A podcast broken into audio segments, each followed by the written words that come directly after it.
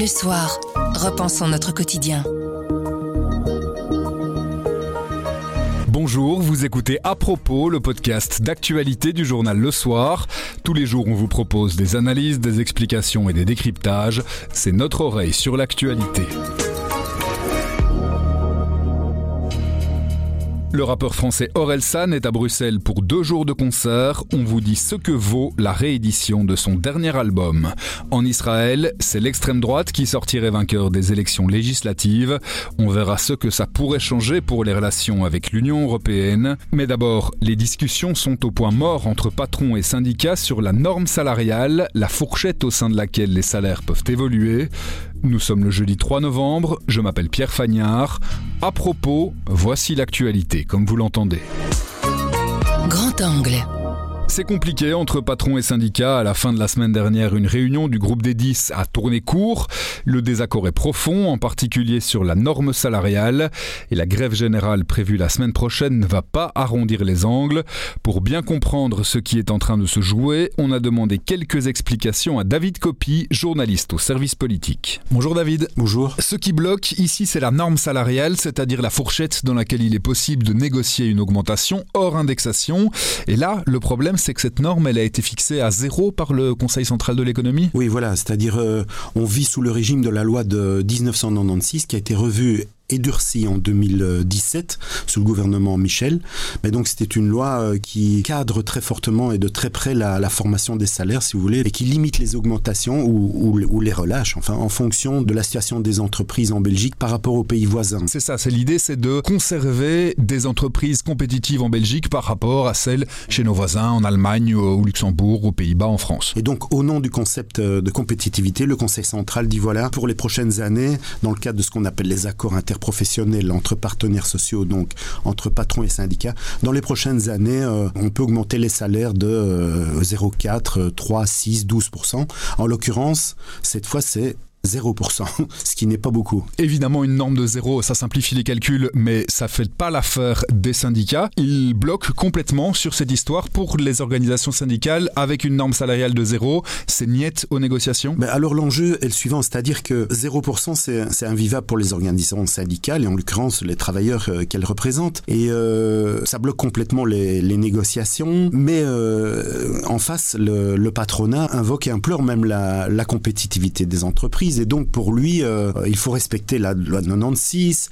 ou alors on entre dans un donnant-donnant, si vous voulez, qui est très compliqué. On touche à la loi de 96, ok, mais alors on touche à l'indexation. On rentre dans des jeux politiques à ce moment-là Des jeux politico-sociaux, oui, parce qu'au fond, fondamentalement, la réponse du patronat, c'est de dire, vous voulez euh, des augmentations salariales, mais vous avez déjà l'indexation. En Belgique, c'est un régime quand même très particulier. Par exemple, en janvier, les secteurs qui ne sont indexés qu'une fois par an, les travailleurs, ils seront indexés de plus de 10% en janvier, et donc du côté patronal, on dit euh, l'indexation, c'est déjà très lourd pour les entreprises, pour les employeurs.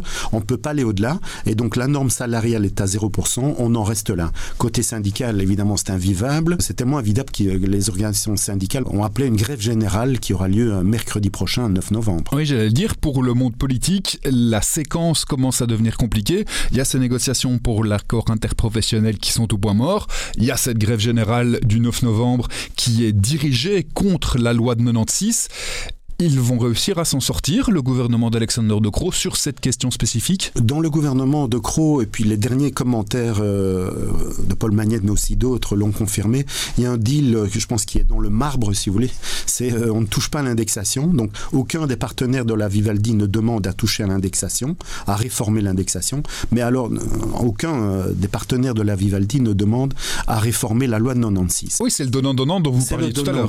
C'est le grand deal. Donc on en restera là, je crois que que, parce que si par exemple, je ne sais pas, j'invente, les formations socialistes ou écologistes devaient euh, considérer qu'après tout on peut bouger de ce deal et demander la modification de la 96, c'est une révolution au sein de la VLD, elle n'y résisterait pas, parce que les formations libérales n'accepteront pas, le patronat derrière, etc. Bref, donc on en restera là, donc on entre dans une phase de un face à face euh, pur et dur, enfin euh, voilà, bête et méchant presque on pourrait dire. Méchant, oui, pur et dur en tout cas, une phase de probablement de convulsion sociale euh, importante, ou alors alors il y a une, une sorte de compromis euh, euh, au sein du gouvernement. Certains disent qu'il va être créatif. C'est justement une des pistes qui a déjà été mise sur la table, notamment par euh, le ministre Pierre-Yves Dermagne. Ce serait de s'inspirer de ce qui a été fait post-crise sanitaire pour inventer une espèce de prime Ukraine. Pour l'instant, personne n'a véritablement mis cette formule sur la table, mais l'idée circule.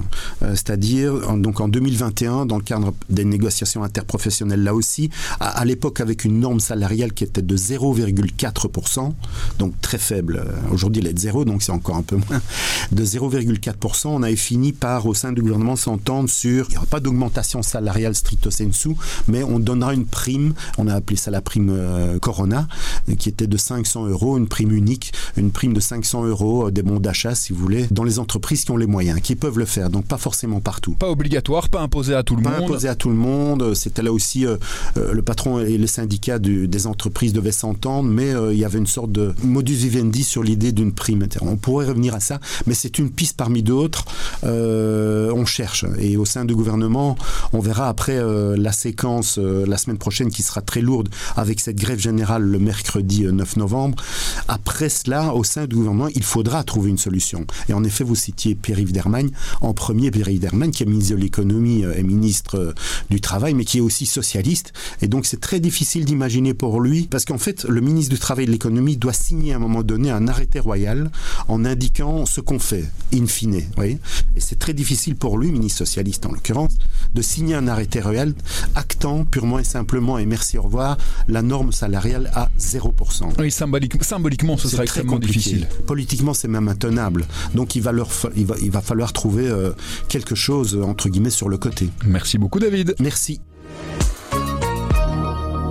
Au lendemain des élections législatives israéliennes, c'est d'après les derniers décomptes le parti de Benjamin Netanyahou, le Likoud, qui arrive en tête. Ce dernier voudrait monter une alliance avec les formations d'extrême droite de Belazel Smotrich et d'Itamar Ben-Gvir. Une situation qui suscite plusieurs questions, notamment en ce qui concerne les relations entre Israël et l'Union européenne.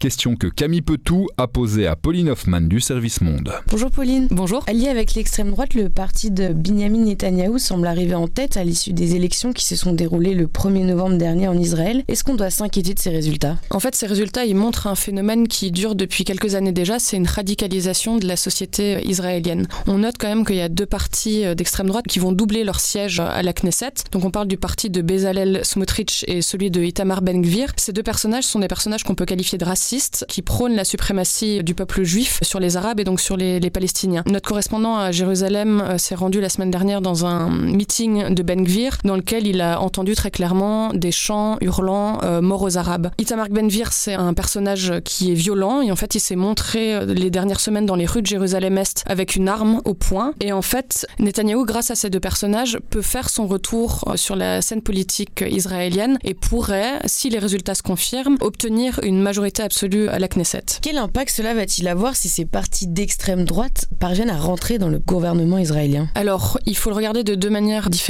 Il y a d'un côté la politique à l'encontre euh, des Palestiniens. Ce qui est certain, c'est qu'il y aura une intensification et une radicalisation de la colonisation qui est illégale au regard du droit international. Mais on peut aussi s'attendre à ce que les violences de certains colons à l'encontre des Palestiniens se répètent et s'intensifient. De l'autre côté, il y a aussi un risque pour euh, la démocratie euh, israélienne. Et ça, il y a même un journal israélien de droite qui s'appelle le Jerusalem Post qui le dit. Itamar Ben-Gvir et Bezalel Smotrich veulent s'en prendre à la Cour suprême israélienne. Et ça, ça pourrait mettre des fissures dans la démocratie du pays. Et qu'est-ce qu'on peut dire de la relation entre l'Europe et Israël? Est-ce que aujourd'hui l'Europe doit changer cette relation? Alors, ça fait des années et des années que l'Europe est un allié d'Israël, mais c'est aussi un, un allié qui ferme les yeux volontairement sur les violations répétées du droit international et du droit humanitaire. Mais aujourd'hui, si ces deux parties entrent dans le gouvernement israélien, on va passer un cap. On risque d'avoir des hommes politiques racistes et suprémacistes juifs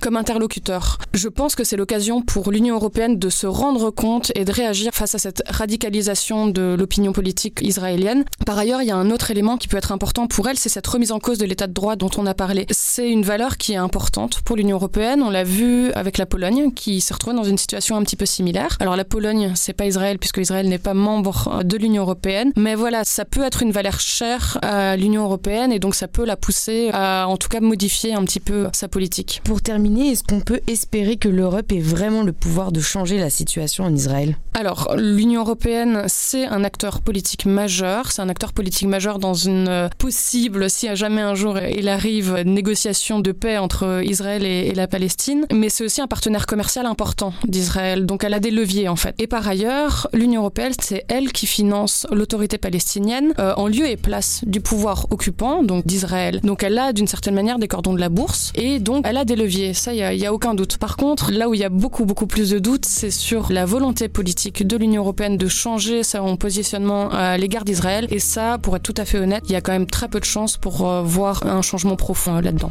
Merci beaucoup, Pauline. Merci. Bouche à oreille. Le bouche à oreille, c'est un avis, une inspiration, une recommandation et c'est livré par un membre de la rédaction.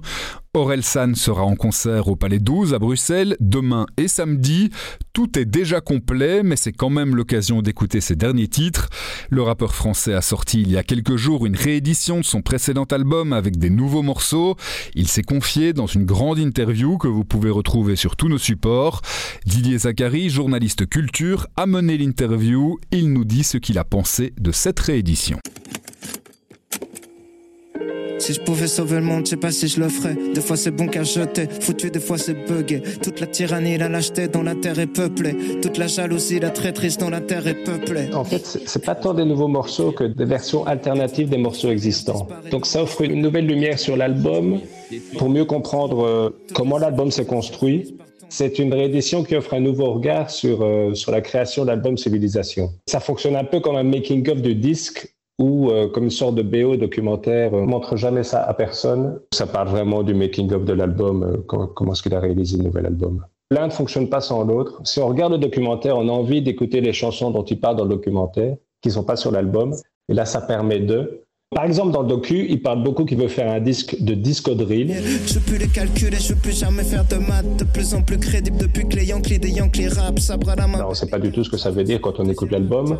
Et en écoutant cette réédition, on a un peu plus une idée de, de ce qu'il voulait faire, etc. Le drill, c'est un peu une nouvelle forme de hip-hop qui est fort à la mode maintenant. Mais ça fait un mélange intéressant, on va dire. Il y a un autre morceau qui s'appelle À la France qui est supposé être un mélange de Michel Sardou et de Prodigy, ce qui est en soi euh, tout un programme, et qui a été jugé catastrophique par son équipe. Mais il est quand même sur l'album. J'ai un peu discuté politique avec ma grand-mère, pour lui enlever le droit de vote. Elle confond Miss France et le gouvernement. Personne lit aucun programme, tout le monde débat quand même. Y a peu de chance qu'on s'en sorte. Et il dit lui-même en interview que pas que ce soit nul ou que ce soit que ce soit bien, en fait, c'est même pas le propos. C'est que ça fait partie du processus de l'album. Euh, les gens l'écoutent, ils en rient, ils font ce qu'ils veulent avec. Ça fait partie du truc. Il disait qu'il voulait garder un peu de fun, qu'il voulait retrouver un peu de, de l'amusement qu'il a eu à faire l'album. Ça l'intéressait d'envoyer ça aux fans. Ils font ce qu'ils veulent avec. Après, s'ils peuvent s'amuser avec ça, va tant mieux.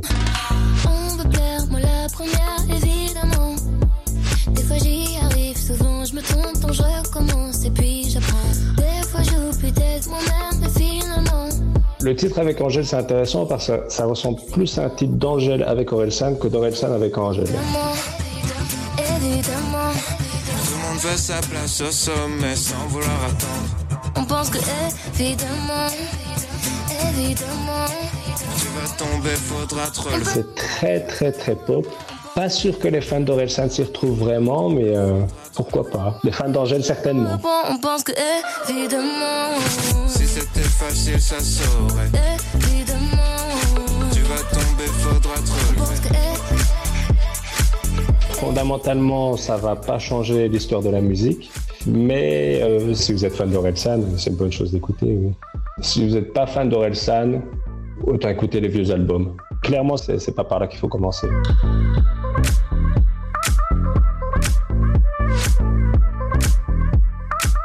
À propos, c'est fini pour aujourd'hui, mais on revient demain dès 7h. En attendant, abonnez-vous, partagez-nous. Vous nous trouverez sur notre site, notre application et votre plateforme de podcast préférée. À demain!